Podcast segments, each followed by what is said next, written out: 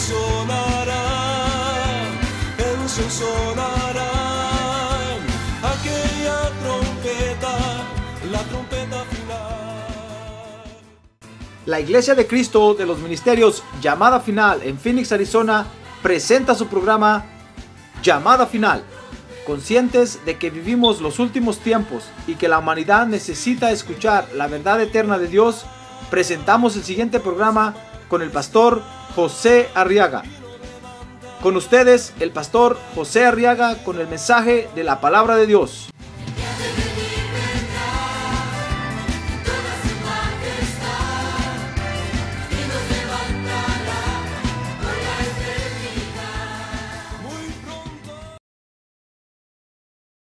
Muy bien, hoy vamos a estudiar otra bendición. Dice Efesios 1:3, bendito sea el Dios y Padre de nuestro Señor Jesucristo, que nos ha bendecido con toda bendición espiritual en los lugares celestiales en Cristo. Dice el verso 4, según nos escogió en Él antes de la fundación del mundo, para que fuéramos santos y sin mancha delante de Él. Ahora vaya a Colosenses, un libro después de Efesios. Después de Efesios va a encontrar Colosenses en el capítulo 1, dice el verso 11. Ahí está la bendición. Dice, fortalecidos con todo poder, según la potencia de su gloria, para obtener toda perseverancia y paciencia con gozo. El espíritu y el alma estaba unida como un ser cuando estábamos allá en la preexistencia, dice la Biblia, Dios nos bendijo con toda bendición espiritual. Porque Dios tenía un objetivo, dice Efesios 1:4, que el objetivo era que cuando viniéramos a la tierra, como ahora ya estamos aquí en la tierra, fuéramos santos y sin mancha, dice Efesios 1:4. Dice, según nos escogió en él antes de la fundación del mundo, ya ve que ya existíamos. A ver, dígale que tiene un lado, usted ya existía, hermano. Dígale, usted, usted es más viejo que la maña de pedir fiado. ¿Conoce ese dicho, verdad? ¿Desde cuándo la gente pide fiado, hermano? Pues imagínese, usted es más viejo que todo eso. Cuando le pregunten su edad, si usted diga, yo tengo millones de millones de años de existencia. Aquí en la tierra tengo T5. Pero tengo millones de millones, es más viejo que los dinosaurios. Es más viejo que los cavernícolas, que los de la era cuaternaria. ¿Qué le parece? Mire qué espíritu y alma tenemos, hermano. Pues el objetivo de Dios, dice Efesios 1:4, es que para que fuéramos santos y sin mancha delante de Él. Entonces Dios nos bendijo con toda bendición espiritual. ¿Ya ve que Dios es bueno? Sí, hermano, nadie puede decir que Dios es malo, porque cuando venimos a la tierra veníamos ya cargados con toda bendición espiritual. Para poder ser en la tierra santos y sin mancha. Por eso cuando alguien se queja, hermano, y dice, no, es que el Evangelio es muy duro, es que no es para esa persona el Evangelio. Para mí, qué bonito es el Evangelio, hermano. No es una tortura. Es como cuando a mí me preguntan, ¿usted qué es? Y yo digo, soy pastor. Uy, dicen, pobre usted. Digo, no, pobre de qué. Ya me imagino qué problema. No, no, no. Yo estoy contento. Y todos dicen, ya ves que tiene que estar escuchando a toda la gente. Pues sí, pero estoy contento, hermano. Si no, no estuviera aquí. ¿Se da cuenta? Hermano, es que cuando nosotros venimos ya con la bendición espiritual de Dios desde antes de nacer en la tierra, qué fácil es ser santo y sin mancha. No estoy diciendo que no cometemos errores, claro que cometemos, pero sabemos a dónde correr para ser limpiados. Ah, gloria a Dios, corremos a la sangre de Cristo. Gloria a Dios. Porque la sangre de Cristo nos limpia de toda maldad. Porque Dios nos dio tantas bendiciones allá en la preexistencia que nos mandó a la tierra para que se hicieran realidad. Porque fíjese que estando en la preexistencia, hermano, no podíamos disfrutar de esas bendiciones. Es como aquellos que cantan, más allá del sol, más allá del sol, yo tengo un hogar, hogar, dulce hogar, y se ponen a llorar de la tristeza porque aquí no tienen ni un petate donde caer muertos, hermano. Aquí es donde necesitamos una casa. Aquí es donde necesitamos un hogar. Allá en el cielo, allá no vamos a necesitar nada, hermano. Allá vamos a estar llenos de gloria, transformados y glorificados. Ya no vamos a necesitar nada. Aquí es donde necesitamos, ¿verdad? Pues fíjese que cuando estábamos allá, allá no necesitábamos nada, pues el Padre Celestial nos bendijo y nos dijo, ¿saben qué? Y para que se hagan realidad esas bendiciones que ahora ustedes tienen en las manos, los voy a mandar a la tierra. Y allá se les van a hacer realidad. Y entonces venimos y nacimos aquí en la tierra, hermano. Ahí en el rancho número 5 de la hacienda El Cuajar. Ahí nació usted. Y nacimos entonces para vivir ahora esas bendiciones. Ahora dice Colosenses 1:11. Vea conmigo. Ahí está la bendición. Dice que una de las bendiciones fue el haber sido fortalecidos. Colosenses 1:11. El haber sido fortalecidos con todo poder, dice Colosenses, con la potencia de su gloria. Mire, ¿qué le parece que desde que estábamos allá, Dios nos fortaleció, hermano? ¿Se da cuenta? Entonces alguien preguntará, pastor, entonces ¿por qué me desanimo hoy? Porque usted quiere. ¿Por qué voy a la iglesia y de repente como que ya no tengo ganas? Porque usted quiere. Pero usted ya fue fortalecido con toda potencia, hermano. Mire, Dios ya no puede hacer nada por usted. ¿Oyó la profecía hoy? Eh, ya Dios le dio todo, hermano. Dios ya no puede hacer nada. Cuando usted le dice Dios, fortaleceme, Dios le va a decir, ya te fortalecí. Mire, ¿se acuerda que Jesús le dijo, Padre, glorifica tu nombre? Y se oyó una voz del cielo que le dijo, ¿qué le dijo?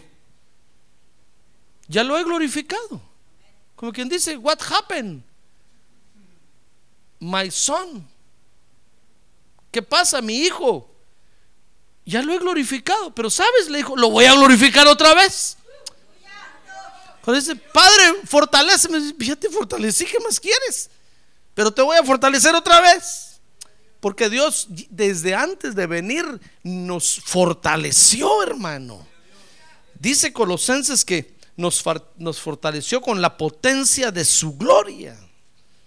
Mire, dice Colosenses 1.11, mejor veámoslo bien, con la potencia de su gloria porque aquí en la tierra, fíjese, íbamos a necesitar de perseverancia y paciencia. No es fácil vivir en la tierra, hermano. 70 años, no es fácil. No es fácil vivir en la tierra 80 años. Mire, hay quienes llegan a 30 y ya se quieren ir, hermano. Hay quienes llegan a 40 y ya se quieren bajar de la tierra. Por eso hicieron la canción aquella para en la tierra que me quiero bajar. Porque ya se quieren ir, hermano, y, apenas tienen 30, 40 años. Imagínense los que llegan a 70, 80 años, hermano. no es fácil. No es fácil. Hay tanta maldad y tanta desesperación ya en la tierra que ya no es fácil vivir tantos años, hermano. Hay tantas presiones y tantas cargas que no es fácil vivir ya tantos años. Entonces Dios dijo, muy bien, miren, en la tierra ustedes van a necesitar perseverancia en el Evangelio y van a necesitar paciencia. Y sabe, dice Colosenses 1.11 ahí, con gozo. Con gozo dice ahí, ¿verdad? Con alegría, hermano. Mire, si los que llegan ahora a 50 años, 60 años, llegan amargados y hechos pedazos, hermano imagínense 70, 80 años, son toda una amargura andando. Pura hiel. Ya no tienen hígado, ni estómago, ni esófago, ni pulmones. Hiel tienen ahí. Usted habla con ellos, hermano, y hablan mal de su mujer, hablan mal de los hijos, hablan mal de los nietos, hablan mal de todo el mundo. Son una amargura. Es que es difícil vivir tantos años en la tierra, hermano. Pues, ¿qué le parece? Dios dijo muy bien, es que en la tierra van a, van a necesitar perseverancia y paciencia. Y tiene que ser con gozo. Entonces Dios nos dijo allá, yo los bendigo con la potencia de mi gloria. Para que cuando caminen en la tierra tengan paciencia y sean perseverantes. Y sean gozosos. Y sean alegres. Ah, gloria a Dios, hermano. Mire lo que vamos a necesitar en la tierra. Si, si, el libro de Apocalipsis, el Señor le habla a una iglesia y le dice, por cuanto guardaste la palabra de mi paciencia. Hermano, es que quiere paciencia venir acá a culto y sentarse dos horas aquí. Quiere paciencia, hermano. A ver, dígale que tiene un lado, sea paciente, hermano. Sea paciente. Aguante se requiere de ser muy paciente, hermano, para venir acá a culto y sentarse escuchar al pastor hablar y predicar. Claro que quiere paciencia. No, no todos aguantan. Hay quienes se desesperan, hermano, y a medio mensaje se paran y se van. Yo los comprendo. Por eso yo le he dicho a usted que cuando traiga un invitado, por favor, siéntelo ahí atrás. Porque usted lo trae a sentar hasta aquí en la primera fila, hermano. Y yo veo que el pobre invitado solo cambia de colores de repente. Y como que ya no aguanta, ya no aguanta. Digo, pobrecito, hombre. Ay, ¿por qué lo pusieron aquí adelante? Yo le he dicho a los sugieres, a los invitados, siéntenos allá atrás. Así si se quiere salir, solo va a la vuelta y se va. Sin hacer tanta bulla. Pero aquí adelante a decir el pobre, ¿a qué horas me paro? Me paro ya, una, dos, tres, me salgo ya. Ahorita que aplaudan me voy a salir. Ahorita. Y están pensando, yo solo miro que cambian de colores, hermano. Ah, porque quiere paciencia. ¿Usted porque aprendió? Y se siente fortalecido por Dios y aguanta la predicación. Ah, gloria a Dios. Y aguanta la predicación. Gloria a Dios. Pero no todos aguantan. Y el Señor le dice a esa iglesia en Apocalipsis, por cuanto has guardado la palabra de mi paciencia venir todas las noches a recibir la palabra, aguantar que una noche lo garroteen a uno, que otra noche lo soben, que otra noche lo despulguen, que otra noche lo despiojen y que otra noche lo trasquilen. Ah, eso, eso quiere paciencia, hermano. Peor a la hora de la quitada de la lana. quiere mucha paciencia que la ovejita venga y diga, pastor, ¿sabe? Le voy a dar la lana, aquí está. Y levanta el bracito y tiene lleno de lana todo aquí. Y el pastor, a ver el otro brazo. Eso, requiere paciencia. Entonces Dios dijo, como van a, a necesitar mucha paciencia en la tierra, yo los bendigo con la fortaleza de la potencia de mi gloria. Y entonces ahora estamos aquí en la tierra para experimentar eso. Mire, por ejemplo, Jeremías 1, capítulo 1, verso 4. Jeremías vino a la tierra y sabe, y cuando estaba en la tierra, dice el capítulo 1, verso 4, que el Señor dice, vino a mí palabra del Señor diciendo, antes que yo te formara en el seno materno, te conocí. ¿Ya ve que tenemos preexistencia?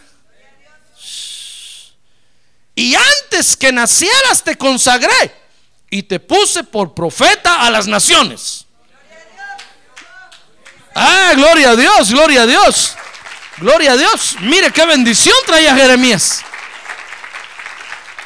Jeremías nació en la tierra, hermano, para, para vivir esa bendición, la bendición de ser profeta de Dios. Y Dios le dio esa bendición desde antes que lo engendrara su padre en el vientre de su madre. Ahora dice Job capítulo 38, verso 4. Ahí está hablando, le está hablando Dios a Job. Dice, Oiga, dice Job 38:4, ¿dónde estabas tú cuando yo echaba los cimientos de la tierra? Le está preguntando Dios a Job ahí. Dice, a ver, Job, ¿dónde estabas tú cuando yo estaba formando la tierra? ¿Dónde estabas? Dímelo, si tienes inteligencia. Y Job se ponía a pensar, a ver, yo nací en 1980, solo que en el 81 lo haya hecho Dios. Y entonces dice Job 38, 21. Mire el verso 21. Dios le dice ahí, ¿sabes Job? Ya no te quiebra la cabeza. Tú lo sabes. Lo que pasa es que no te recuerdas ahorita. Porque entonces ya habías nacido. Oiga, Job ya había nacido cuando Dios estaba formando la tierra, hermano. Y dice ahí, y grande es el número de tus días. Uy, dijo Job, entonces quiere decir que soy más viejo que Santa Claus. Sí, le dijo Dios, eres más viejo que, que la tierra, Job. mire de dónde venimos nosotros, hermano. Y ahora nos ve aquí en un cuerpo con cinco años.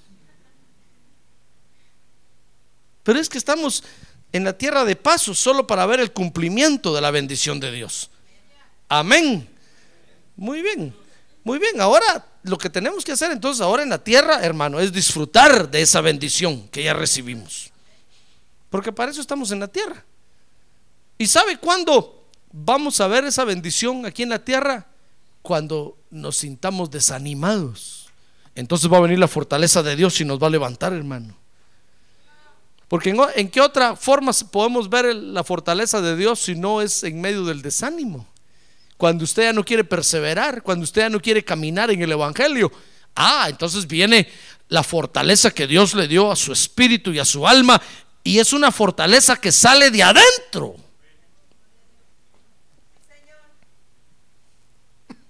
¿Se da cuenta? No es una fortaleza que venga de afuera, hermano. Es algo que nace dentro de uno, que lo hace levantarse, hace levantar al creyente. Que el creyente se ponga en pie y que empiece a caminar y que tome la decisión de avanzar en el Evangelio. Por eso la gente se queda asustada de ver cómo caminamos nosotros en el Evangelio, hermano. Porque la gente dice, ¿cómo es posible que siga yendo a la iglesia si tantas cosas que le han hecho ahí, si cómo lo tratan, si cómo lo maltratan, pero sigue yendo? Es que es algo que es una fortaleza que sale dentro de nosotros así, mire. Y nos levanta y nos hace caminar y nos hace andar y avanzamos y caminamos cada día más, cada día más. Ah, gloria a Dios. Gloria a Dios. Por eso, en la iglesia, aunque hay disciplinas, hay amonestaciones, hay exhortaciones, nosotros seguimos caminando, hermano. Porque es una fortaleza que sale de nuestro corazón. Amén. Mire, ¿cuántos hay que vienen a la iglesia y con un mensaje de la palabra de Dios ya no vuelven a venir, hermano? Y se le quedan viendo a usted y le dicen, ¿y tú sigues yendo? y el pastor te garrotea y sigues yendo. Te sermonea cada día y sigues yendo. Es que es una fortaleza que sale de adentro de nosotros, que nos hace avanzar y nos hace caminar. Esa es la bendición que Dios nos dio. Amén. Muy bien, entonces tenemos que disfrutar ahora de la bendición en la tierra. Dice Efesios 1:19 que esa fortaleza recibida es la grandeza del poder de Dios. Lea Efesios 1:19, dice, ¿y cuál es la extraordinaria grandeza de su poder para con nosotros, los que creemos? Conforme a la eficacia de la fuerza de su poder. Pablo está diciendo, miren hermanos, yo oro por ustedes, saben, para que, para que sepan, para que conozcan el tipo de poder que está operando hoy en ustedes. Es algo inusual, Dios nunca lo hace. Dios no lo hizo con los ángeles ni con otra creación. Dios lo hizo con ustedes. Y, se las dio antes de ir a la tierra. Antes de ir a nacer a la tierra. Dios los fortaleció con la grandeza de su poder. Y dice el verso 19 que ese poder tiene una gran eficacia. Mire, dice, conforme a la eficacia de la fuerza de su poder. ¿Cree usted que el poder de Dios es eficaz? ¿O no es eficaz? Claro, hermano. Claro que es eficaz. Mire ahí, mire ahí lo que dice el verso 20, Efesios 1:20. Claro que es eficaz, porque dice que ese poder fue el que resucitó a Cristo de entre los muertos. Mire qué poder tiene Dios, hermano. Dice 1.20, el cual, ese poder, el cual obró en Cristo cuando le resucitó de entre los muertos. Y no solo ese poder lo, lo levantó de entre los muertos, sino que lo elevó y lo sentó en los lugares celestiales, a la diestra del Padre. Ah, gloria a Dios. Gran poder de Dios. Gran poder de Dios. A ver, diga, gran poder de Dios. Ese es el poder de Dios que está operando hoy en nosotros, hermano. Un poder que fue capaz de levantar a, a Cristo de entre los muertos. Mire qué eficaz, qué poder tan eficaz. Levantó a Cristo de entre los muertos y, fue capaz de no solo sacarlo de la muerte, sino que de llevarlo hasta los, el lugar, los lugares más altos, celestiales, y sentarlo a la diestra del Padre. ¿Sabe que cuando Cristo salió de entre los de la tumba, hermano, no salió de la tumba que José de Arimatea le regaló ese día que lo bajaron de la cruz y lo enterraron ahí? Cristo salió del infierno. Porque dice la Biblia que cuando lo enterraron en la tumba, descendió al infierno. Jesús fue el primero que experimentó el holocausto, hermano. Por eso al cordero, ¿sabe usted que al cordero lo, degollaban, le sacaban la sangre, le quitaban la piel y después que hacían todo el rito, lo quemaban en fuego? Eso se llamaba holocausto. Porque era una figura de cómo Jesús iba a venir, iba a descender al, al infierno. Jesús fue el que inauguró el lago de fuego. La muerte lo agarró y, y dijo la muerte, ay, te agarré, eres mío. Así te quería tener aquí en el infierno y lo agarró y lo metió en el lago de fuego. Pero cuando la muerte vio que no tenía pecado en él, hermano, cuando vio la muerte que Jesús lo que llevaba era el pecado de todos nosotros, dice la Biblia que la muerte lo tuvo que soltar. No lo pudo retener. Y entonces salió del lago de fuego victorioso para arriba y, subió hasta los lugares más altos. Y se sentó a la diestra del Padre. Ah, gloria a Dios. Si cuando la Biblia dice que Jesús murió por nosotros, fíjese hermano, no está hablando de la, de la muerte física que murió en la cruz nada más. Está hablando de la muerte segunda también. Si Jesús ya murió por usted, usted ya no va a ir al infierno porque Él ya fue por usted. Lo que pasa es que la muerte lo tuvo que soltar, no lo pudo retener ahí porque no llevaba pecado en Él. Y dice que entonces ahí le arrebató las llaves de la muerte al diablo de las manos. Las llaves del Hades y del infierno. Y subió victorioso. Y, lo sentaron a la diestra del Padre Celestial. Mire qué poder. ¿Será eficaz el poder de Dios o no? Claro que es eficaz. Ese poder de Dios resucitó a Cristo de la muerte. Lo levantó por encima de todos. Mire, mire el verso 21, Efesios 1, 21. Dice que muy por encima lo sentaron en lugares celestiales, muy por encima de todo principado, autoridad, poder, dominio y de todo nombre que se nombra, no solo en este siglo, sino también en el venidero. Mire, no solo lo sentaron a la diestra del Padre, sino que lo pusieron sobre todo nombre que se nombra. ¿Qué nombre conoce usted ahorita que sea grande? Pues el de Jesucristo es mucho más grande. Tal vez usted dirá, pastor, yo conozco el nombre de Juan Carlos de Borbón, del rey Juan Carlos de Borbón, de la madre patria, España. Pues Jesucristo es mucho más grande que ese nombre, hermano. Cualquier nombre que se nombra, Jesucristo está sobre todo nombre que se nombra en el cielo o en la tierra. Ah, gloria a Dios. Mire qué nombre.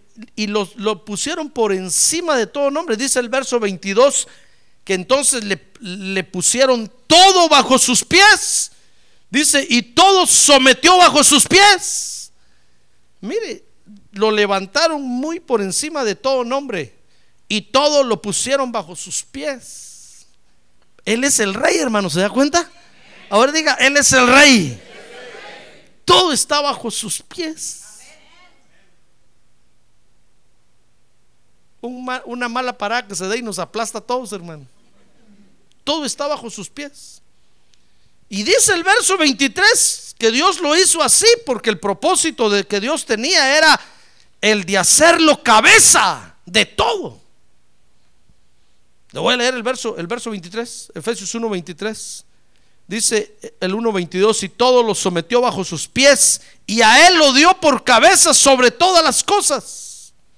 A la iglesia, la cual es su cuerpo, la plenitud de aquel que lo llena todo en todo.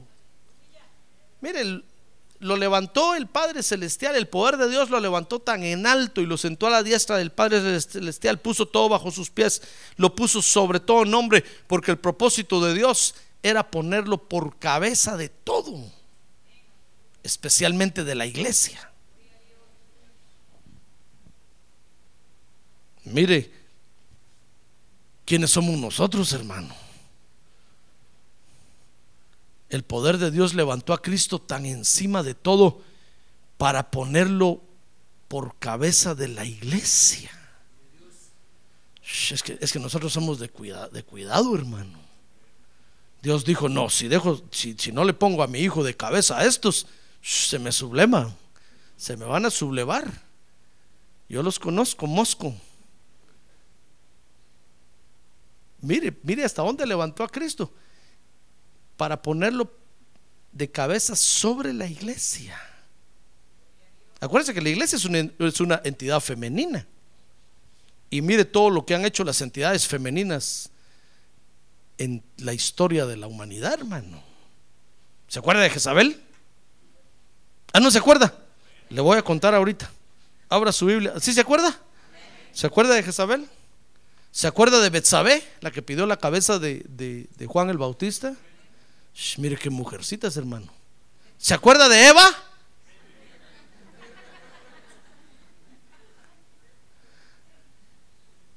Estaba viendo un reportaje yo de, de Eva, de Adán y Eva, y dice, y le preguntan a una profesora de Biblia, fíjese, en una universidad, una escuela teológica, y, y- y- dice ahí, yo no sé por qué la mujer, el hombre tiene que ser cabeza de la mujer. Si la mujer, dice ahí, Eva, Evita, no Perón, Eva fue la que trajo el conocimiento a la tierra. Psh, dije yo, qué terrible. La mujer, dice ella, debiera de estar arriba del hombre, porque la mujer fue la que trajo el conocimiento, gracias a Eva que comió la manzana, trajo el conocimiento a la tierra. Si no fuéramos unos ignorantes, mire lo que piensan, hermano. Dije yo, ¿con qué razón Dios se cuida de las mujeres?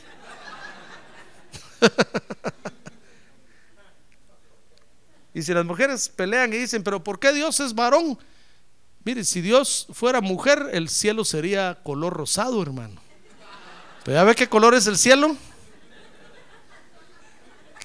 ¿Qué color es? Es baby blue. Es color celeste. Y el color celeste es el de los varones. Mire, entonces Dios dijo, la iglesia, uy, no, dijo la iglesia, le tengo que poner de cabeza a mi hijo, porque cuidadito con la iglesia, yo la amo mucho, la quiero, pero conozco a las entidades femeninas, dijo Dios.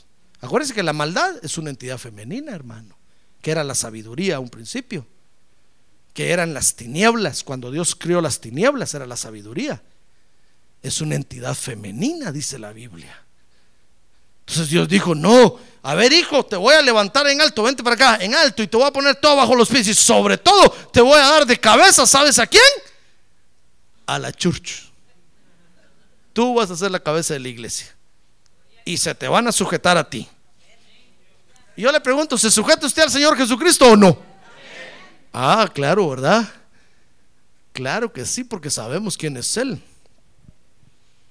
Mire, mire lo que Dios hizo, hermano. Mire lo que hizo el poder. Le hablo de esto para que usted vea la eficacia del gran poder de Dios que está orando ahora en nosotros. ¿Cómo va a dejar ese poder desanimarnos, hermano? Entonces le vuelvo, le vuelvo a preguntar a alguien, alguien dirá, hermano, entonces, ¿por qué me desanimo? Porque usted quiere. Porque a veces me dan ganas de no seguir porque usted quiere. Mire el poder de Dios que está operando en nosotros, hermano. Tiene una eficacia terrible. Si usted no dejara entrar el desánimo en su corazón, jamás usted sería un desanimado. Usted tendría un ánimo largo, que, que eso se llama longanimidad que es longanimidad, que es ánimo largo. Porque mire el poder que está operando en nosotros y no es de ahorita. Nacimos ya con esa bendición de Dios.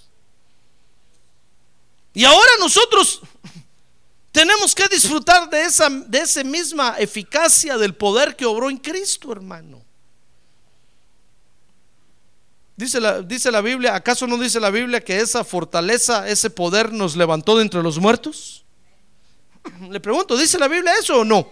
Dice la Biblia que estábamos muertos en delitos y pecados y vino el poder de Dios y nos levantó y nos resucitó de entre los muertos. Nos, nos levantó de los delitos y pecados, hermano. Nos, resucitaron. Y como si fuera poco, no nos levantó y nos dejó ahí, sino que nos levantó sobre todos. Porque usted y yo hemos sido levantados por el poder de Dios sobre todos, hermano. Le cuento esto, pero no se vaya a, que no le va a entrar el orgullo, hermano. Va a llegar a su trabajo mirando a todos decir, pobres chaparros, yo estoy por encima de todos ustedes. Pero eso fue lo que hizo el poder de Dios levantarnos de entre los muertos y, subirnos, ponernos por encima de todos. Y ese poder de Dios, ¿sabe? Lo ha sometido todo bajo la planta de nuestros pies también. Así como el poder de Dios sometió todo bajo la planta de los pies de Jesús, el poder de Dios que nos ha levantado entre los muertos y nos ha puesto en un lugar alto, ha puesto todo bajo la planta de nuestros pies. A todos los enemigos los tenemos ahí bajo la planta de los pies. Y no se van a levantar, no se van a levantar. ¡Ah, gloria a Dios!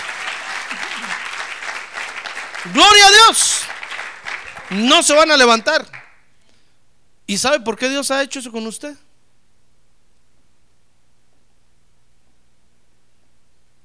Pobre humano de la tierra, terrícola. A ver, mira que tiene a un lado, dígale terrícola. ¿Sabe por qué Dios ha hecho eso con usted? Le pregunto, ¿sabe por qué Dios ha hecho con usted? ¿Por qué hizo eso el poder de Dios con Jesucristo? ¿Por qué? ¿Por qué le dije? No, ¿por qué lo hizo? ¿Por qué el Padre lo sacó de la muerte, lo levantó? El poder de Dios lo levantó y lo sentó en lugares celestiales, le puso todo bajo sus pies. ¿Por qué? Porque lo iba a poner por cabeza. ¿Y sabe por qué Dios ha hecho todo eso con usted? Porque lo quiere poner por cabeza, hermano. Dice la Biblia que usted tiene que ser cabeza y no cola. Por eso dice el dicho afuera, más vale ser cabeza de ratón que cola de león. Ese dicho es para usted. Dios lo quiere poner a usted de cabeza. ¿Sabe? Dice ahí el profeta, vas a ser cabeza de todas las naciones. Todos te van a pedir a ti prestado y tú nunca pedirás prestado. Ay, pastor, yo le debo a todo el mundo, yo también.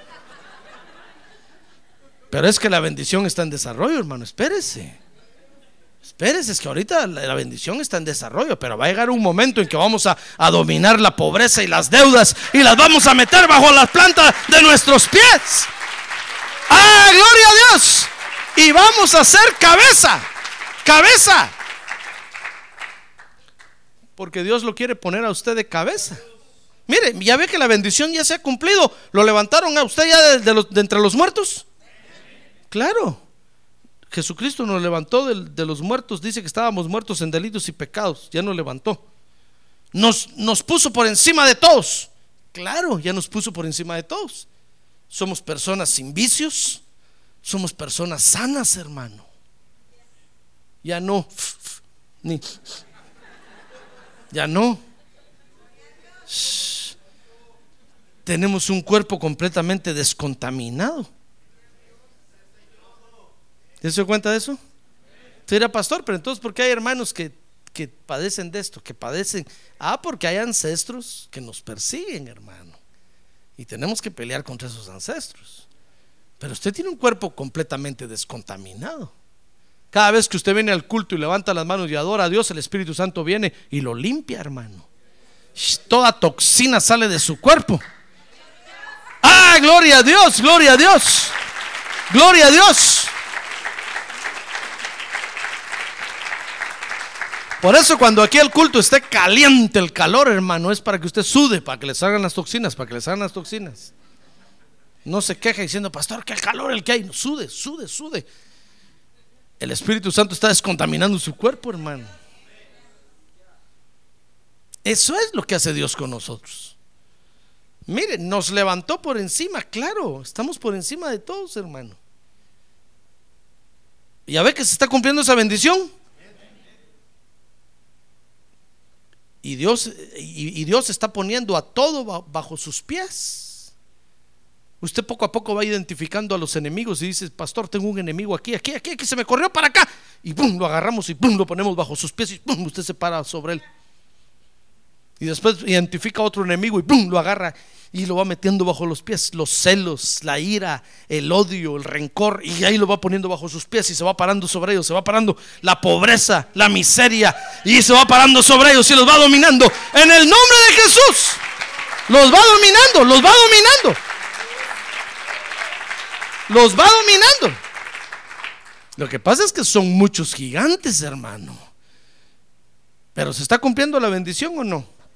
Claro que se está cumpliendo. Y sabe, y Dios está haciendo eso porque nos quiere poner por cabeza. Usted va a ser cabeza de su familia. Sus tíos lo van a ver, sus primos lo van a ver, sus hermanos lo van a ver.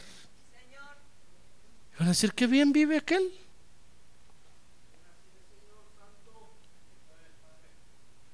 No más tequila, no más... Qué bien vive. Es que lo están poniendo por cabeza, hermano, por cabeza, por cabeza. Lo están poniendo por cabeza. A ver, quiere decirle gracias, Señor, porque me estás poniendo por cabeza. Una vez vino, una vez vino un- una hermana conmigo a decirme, pastor, vengo a darle un testimonio vengo a contarle que siempre que hablo con la hermana fulana de tal, no le voy a decir el nombre, me transmite un ánimo terrible y horrible. Me transmite un gran ánimo, pastor, como me gusta hablar con esa hermana. Cómo me anima y me, y me exhorta a seguir adelante. Me siento animada siempre que hablo con ella. Le dije, gloria a Dios, qué bueno, hermana. Siga hablando con ella. Esas son las amistades que uno debe buscar, le digo, las que lo animan a uno. Pues, pero las amistades que lo desaniman y eso es, escóndase de ellos. Yo le dije, qué bueno, hermana, qué bueno. ¿Qué sé allá afuera? Me estaba esperando la hermana fulana de tal, hermano. Dije, hermana, pase adelante, pastor, vengo a hablar con usted. Y vio que salió la otra hermana, ¿verdad? Y se fue. Pastor, me dijo, vengo a hablar con, con usted, vengo a hablar con usted, me dijo, para que ore por mí. O sí le dije, hermana, ¿por qué quiere que ore por usted? Es que me siento desanimada, me dijo, desanimada. Ya no aguanto. Me quiero ir de la iglesia. Quiero dejar mi casa. Quiero dejar mi familia. Me quiero ir a otro estado, me quiero ir de aquí, ya no aguanto, ya no aguanto. Yo me quedé asustado, hermano. Yo dije, acaba de venir la otra hermana a decir que esta hermana cómo la anima y está más desanimada que saber qué.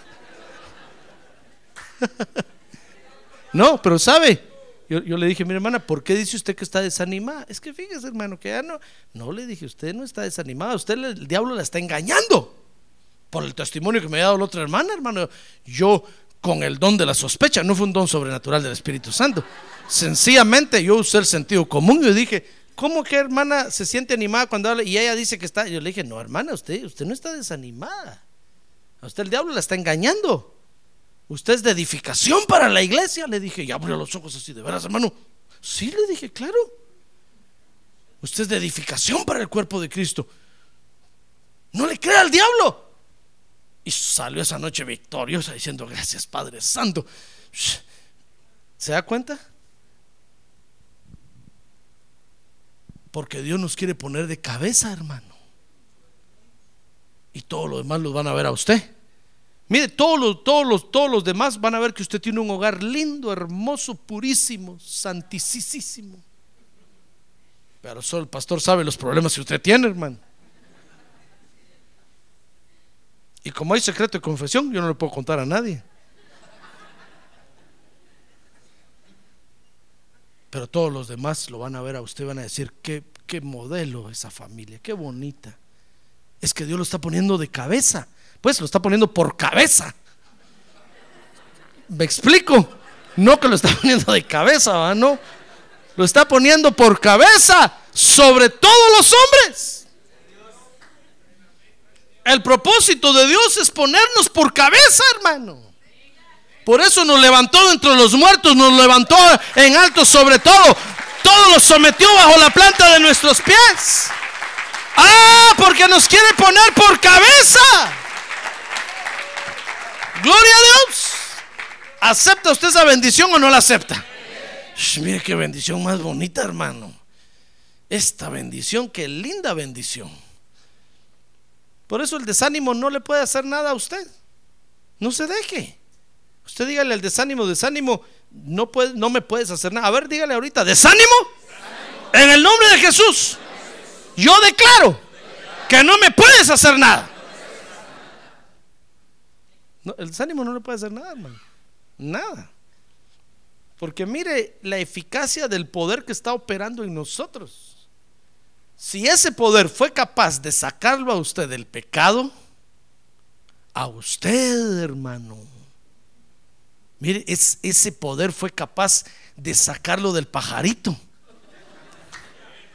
Pues del salón de baile que se llama pajarito.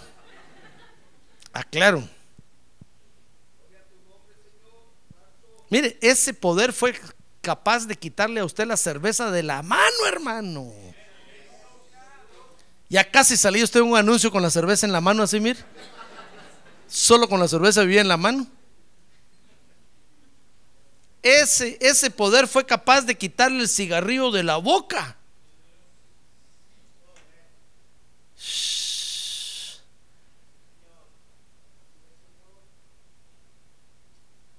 ¿Es real ese poder o no es real?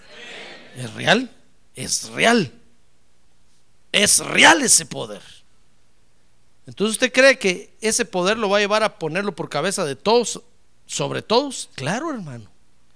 Si ha sido capaz de sacarme de, los delitos y pecados y ponerme en la luz admirable de Dios, es capaz de, poner a mis enemigos bajo la planta de mis pies y va a ser capaz de ponerme por cabeza sobre todos. Usted va a llegar a ser un ejemplo para todos, hermano, para su familia, para sus allegados, para sus compañeros de trabajo. Yo me acuerdo que en mi trabajo, en una oportunidad, yo me acerqué a, mis compañeros de trabajo y todos empezaron a decir, yo dije, ¿por qué, están, ¿por qué se callan? Entonces me dijo uno, mira, es que lo que sucede es que lo que estamos platicando nosotros sabemos que a ti no te gusta. Tienen razones, dije yo. Malas palabras y maldiciones no quiero oír. Ya ves, me dijeron, ya ves, por eso mejor nos callamos, porque delante de ti sabemos que no tenemos que hablar malas palabras, ni ninguna cosa mala. Pues sí, les dije, tengan cuidado. No hablen malas palabras, porque el que ande hablando malas palabras lo saco del trabajo. Yo era el jefe, hermano. saco del trabajo. Sí, me dijeron, sí, sí, sí, entonces con todo respeto no hablamos malas palabras. Pero ya ve, se dan cuenta y usted llega a ser un modelo para ellos, un ejemplo a seguir, hermano. Sin querer queriendo.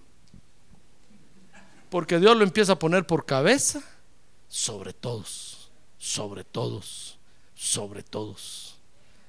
Entonces usted era pastor, pero es que ahorita apenas soy cola de león. Espérese.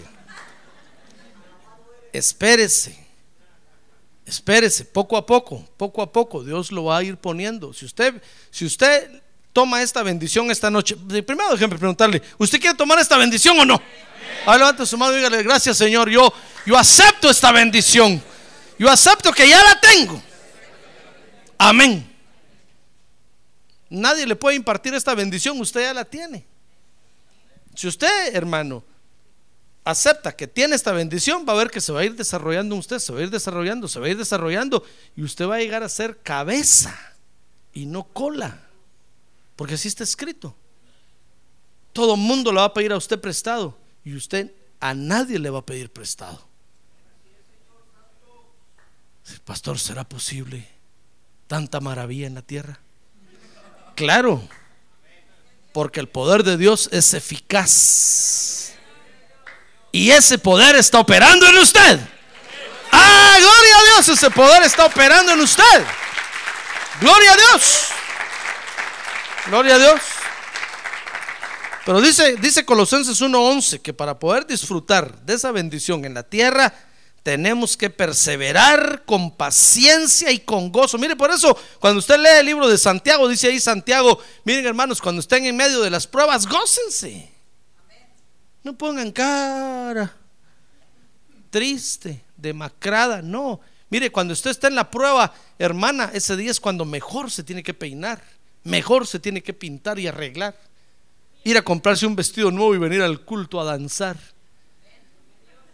con gozo. Y los varones ese día es cuando mejor se tienen que peinar. la corbata más bonita se tienen que poner ese día. Y venir al culto a danzar a Dios, hermano, y a cantar y a gritar, gloria a Dios. Ah, gloria a Dios. Gloria a Dios. Gloria a Dios. Gloria a Dios. Pero sabe, esos días es cuando ni queremos venir a la iglesia, hermano. Y si viene a la iglesia, la hermana viene toda despeinada. Se agarra el pelo y un chongo se hace así, mira. Y así se viene al culto, toda demacrada. Cuando usted la mira, casi dice usted, ya está Halloween aquí. Con el perdón de las hermanas, pues. No quiero ofender a nadie. No he visto a nadie ahorita. Todas las hermanas vienen bien arregladas ahora. Pero ese día es cuando venimos, hermano. Mire, los hermanos vienen todavía con la pintura del trabajo aquí. Ya, casi le digo, no se sienten así, la va a manchar, hermano. Ni se cambiaron, todavía vienen con el aceite del carro, así todos. la hermano. Solo en la planta, solo en la facha se le ve que está en una prueba o en un problema terrible. Pero no, dice Santiago, miren hermanos, cuando estemos así, gocémonos. Porque ahí vamos a ver el poder de Dios. Ahí vamos a ver la eficacia del poder de Dios. La eficacia del poder de Dios. Porque dice Colosenses 1:23 que tenemos que permanecer en la fe bien cimentados. Se lo voy a leer. Colosenses 1:23 dice, si en verdad permanecéis en la fe bien cimentados. Mire, hermano, necesitamos perseverar con paciencia y con gozo porque tenemos que permanecer en la iglesia. ¿De qué sirve que vengamos un día y nos ausentemos dos años, hermano? De nada. Es como que usted fuera a la escuela, como aquellos que cuando ya, cuando comienzan las clases, ahí están el primer día. Mire, aquí hicimos clases de música, ¿sabe usted eso, verdad? El primer día, un montón de hermanos. El segundo, la segunda clase ya menos. La tercera clase menos. La última clase, hermano.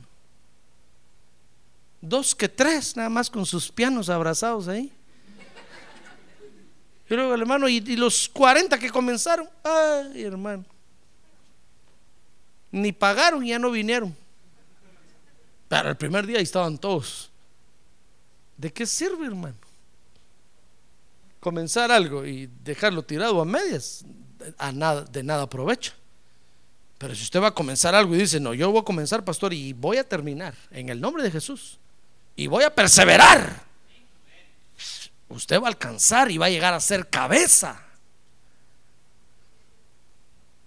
Pues en el Evangelio tenemos que perseverar con paciencia y con gozo. Tenemos que perseverar porque tenemos que permanecer, dice Colosenses 1.23. Dice Colosenses 1.23 que tenemos que perseverar porque tenemos que ser constantes, hermano. No se trata de venir hoy, mañana no y pasado. No, no, no. Tenemos que constantes, constantes, constantes, constantes.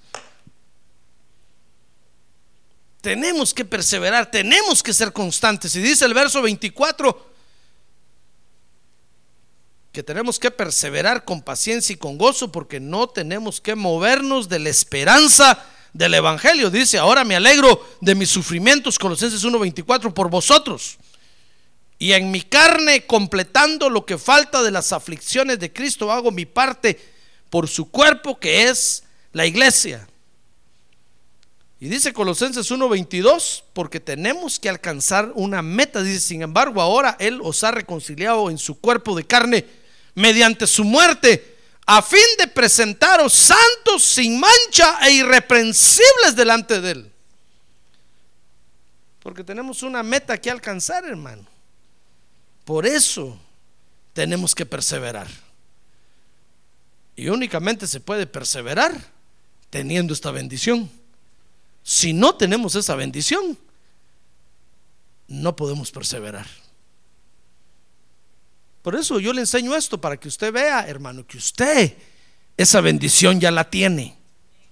No la tiene que buscar en ningún lado. No tiene que ir a algún lado a buscarla. Ya la tiene. Solo desarrollela, hermano. Desarrollela perseverando, perseverando, con paciencia y con gozo. Ahora como, como gente bendecida, a ver, diga, yo soy bendecido. A ver otra vez, yo soy bendecido. Como gente bendecida que somos, hermano, tenemos que ser edificados en una forma especial. Y yo quiero hablarle de la, de la edificación que necesitamos por esta bendición que tenemos. Dice Colosenses capítulo 2, verso 1.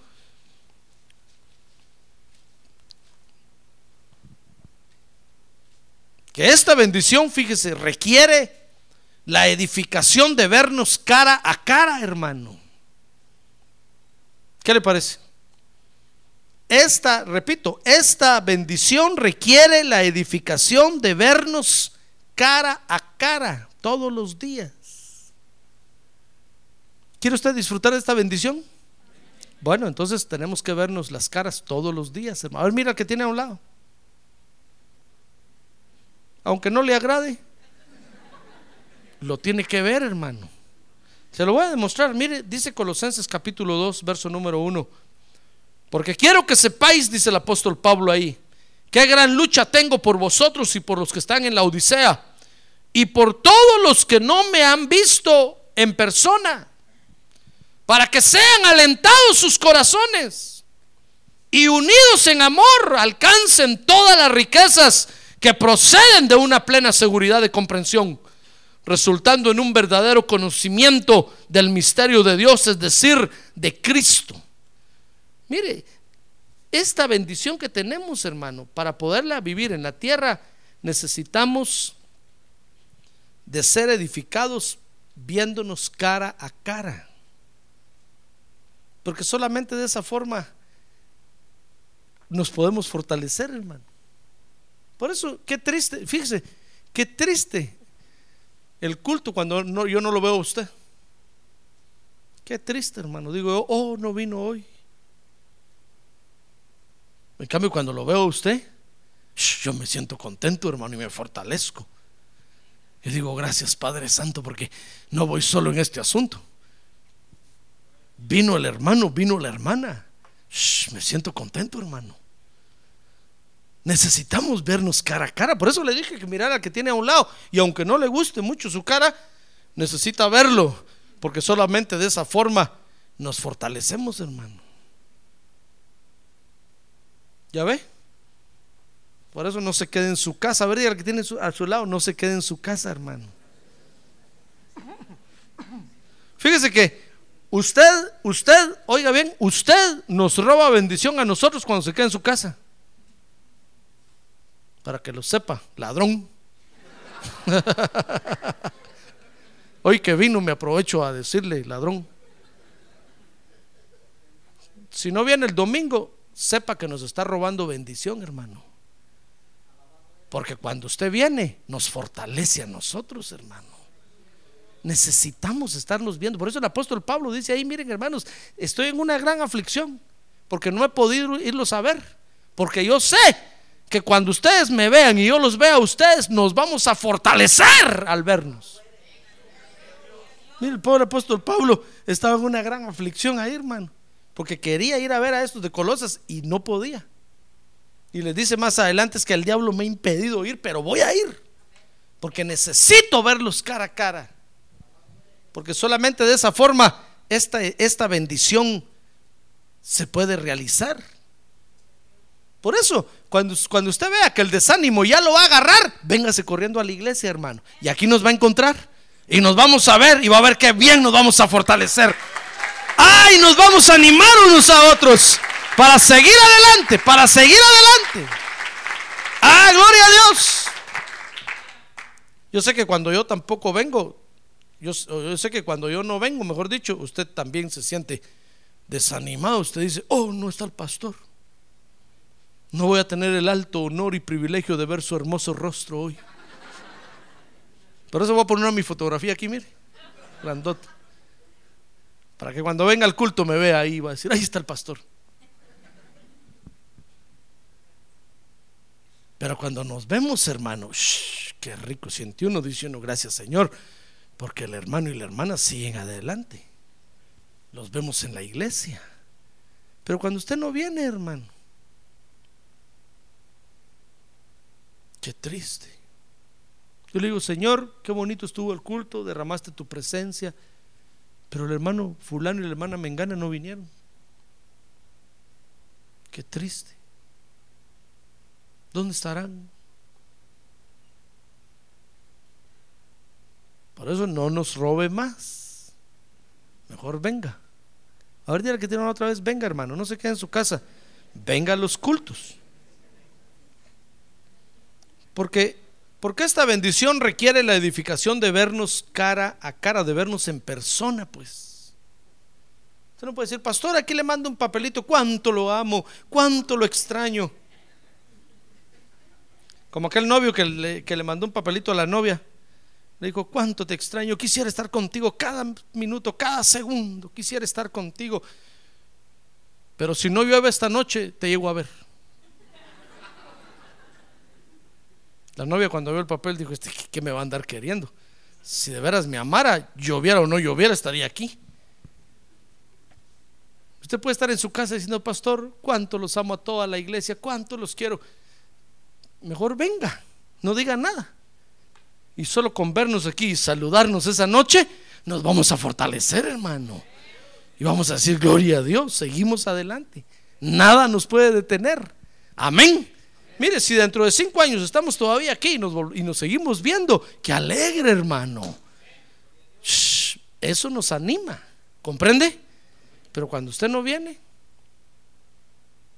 qué tristeza. Y, es más, cuando usted dice, pastor, ya no voy a ir a la iglesia, uh, es, es, más duro, hermano, qué triste. Y aunque usted diga allá en su casa, ring ring, eso quiero que sufran, que sufran, que no me miren. Nosotros estamos aquí diciéndole, Señor, qué tristeza, ya no lo vamos a ver, ya no lo vamos a ver. Y cómo nos animábamos cuando lo, mirábamos. Esta, esta bendición requiere de la bendición de vernos en persona, hermano. Dice Colosenses 2.6 que requiere de vivir el Evangelio así como recibimos a Cristo. ¿Se acuerda cómo recibió usted a Cristo? ¿Cómo lo recibió? Le pusieron un montón de obstáculos para que lo recibiera. Le dijeron, no, primero tiene que ir a un catacumen de seis meses. ¿Quiere aceptar a Cristo como Salvador? Usted dijo, sí, quiero. Bueno, baje la mano.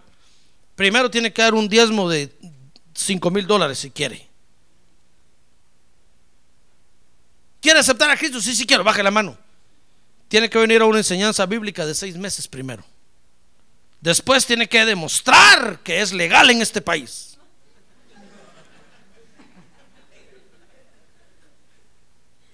¿Verdad que no le dijeron eso?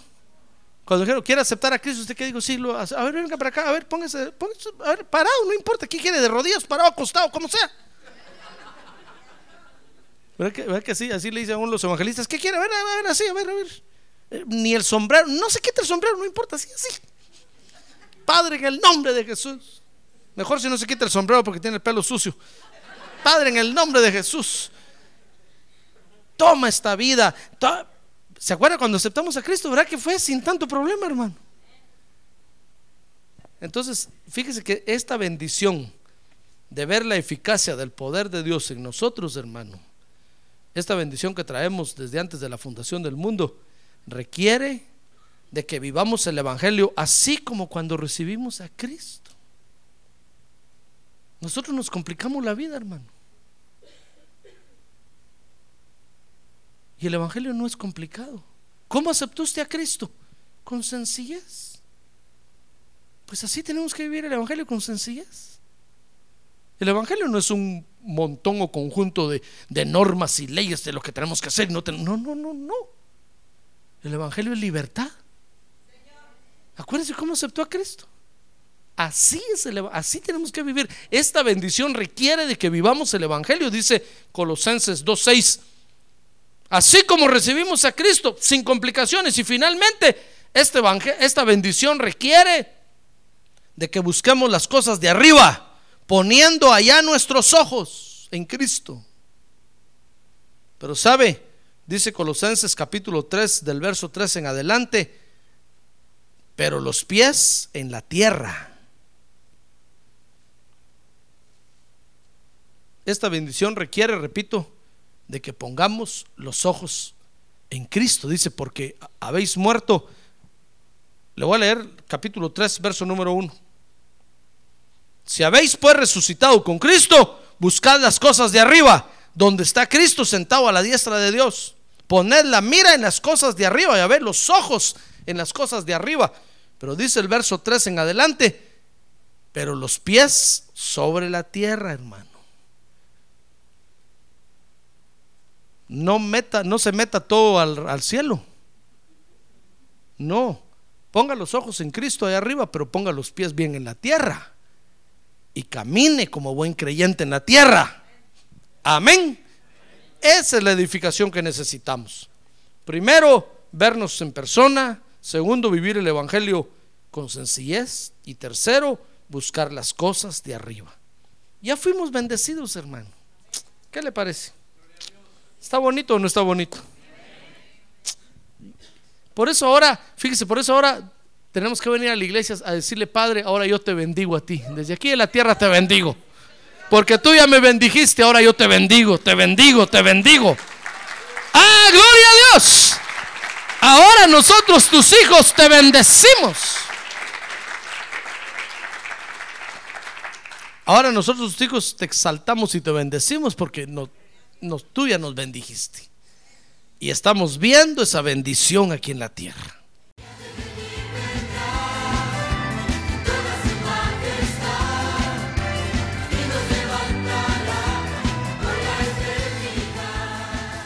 La Iglesia de Cristo de los Ministerios, llamada final en Phoenix, Arizona, cumpliendo con la comisión de Joel 2.1, presentó su programa, Llamada Final.